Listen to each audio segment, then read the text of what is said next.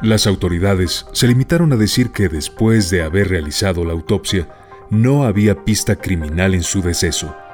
La familia y el círculo cercano de Tim mantuvieron un absoluto hermetismo que aparentemente fue acordado entre ellos.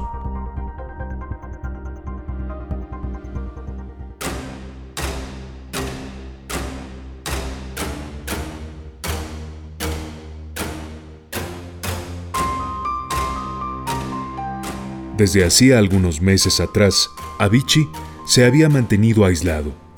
Hubo quienes hablaron de un semi-retiro.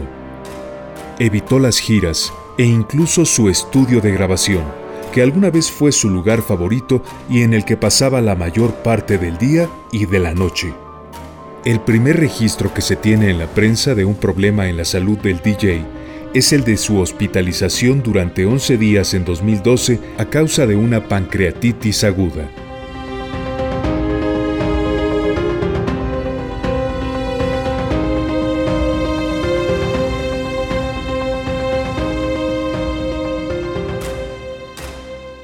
El mismo Tim declaró alguna vez que beber se le había convertido en una rutina, pero que hacerlo y estar de gira al mismo tiempo era imposible. Dijo que terminaba colapsado, especialmente porque tenía unas 320 presentaciones al año.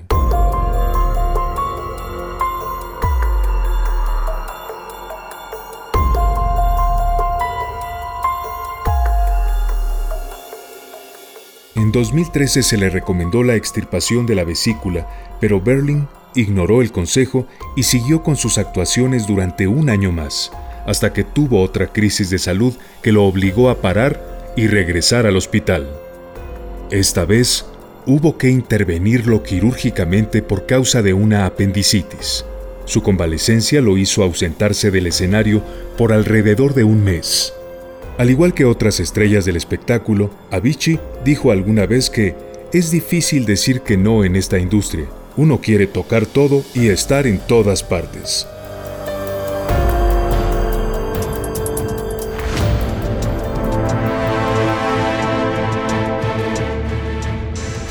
Y así continuó con su carrera tres años más, pasando 12 horas en el estudio de grabación y en constantes presentaciones alrededor del mundo, hasta que en 2016 explicó al Hollywood Reporter que tenía que retirarse de las giras por su salud. En diversas ocasiones Tim se contradecía, declarando que la vida sobre los escenarios no era para él y luego afirmando que su vida era estar ahí. Incluso confesó que él en realidad era una persona introvertida y que las giras eran un trabajo muy duro para él. Al anunciar su retiro, comentó que necesitaba recuperar su vida privada y que deseaba enfocarse en sí mismo por primera vez en mucho tiempo.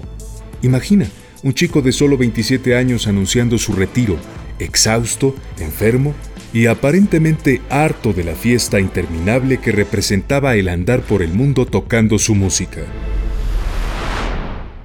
¿Por qué el retiro no le ayudó a restablecer su salud?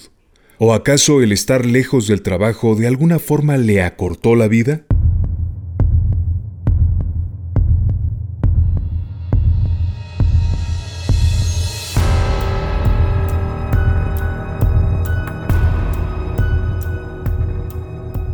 En el siguiente episodio vamos a echar un vistazo a los últimos años de vida de este destacado DJ te mostraré qué hizo en ese tiempo y qué ocurrió a su alrededor.